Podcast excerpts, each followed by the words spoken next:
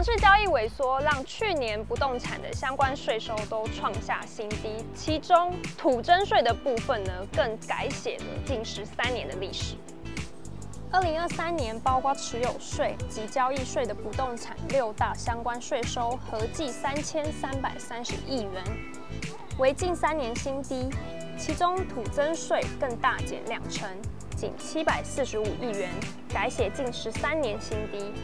据财政部统计，包括房屋税、地价税、土增税、契税等四大税收，在二零一零年合计超过两千亿元。加上房地合一税实施，二零一七年起加入税收行列，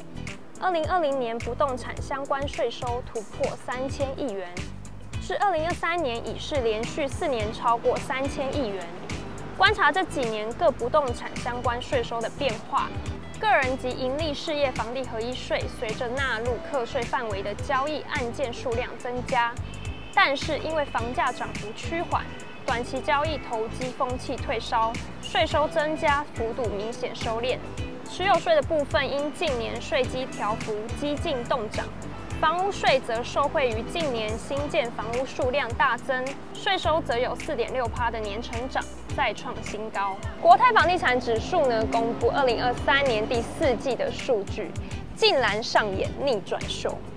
国泰房地产指数指出，二零二三年第四季在平均地权条例及总统大选影响下，全国推案量年减一成多，但交易量受惠于景气复苏、出口表现回稳、台股大涨等因素而回升。相较前一季及二零二二年同季，皆为价稳量增，房市表现偏热。那与去年第三季相比，一个月可卖一成五以上的建案占比，由二十一趴扩增至三十五趴，买气明显回温，使得去年第四季国泰房地产指数较上一季与二零二二年同季皆为价稳量增，房产年增率为三点一趴。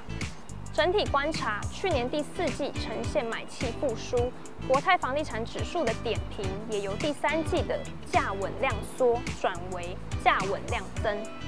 总结来说，自住需求仍是今年房市撑盘主力，延续去年的走势，今年房市预期走向